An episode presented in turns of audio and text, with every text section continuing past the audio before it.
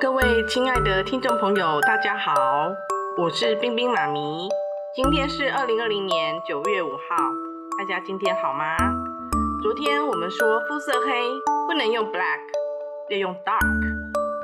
今天冰冰妈咪要教大家肤色白可以怎么说？肤色黑不能用 black，肤色白当然就不能用 white，也不能用 pale，p a l e，pale。是形容没有血色，看起来很苍白的意思。形容一个人皮肤白，我们可以说 Your skin is fair。我们要用 fair 这个字，F A I R，fair。或者我们可以用 light 来形容皮肤白。您可以说 Your skin is so light。如果你要形容，哦，你的皮肤很嫩白。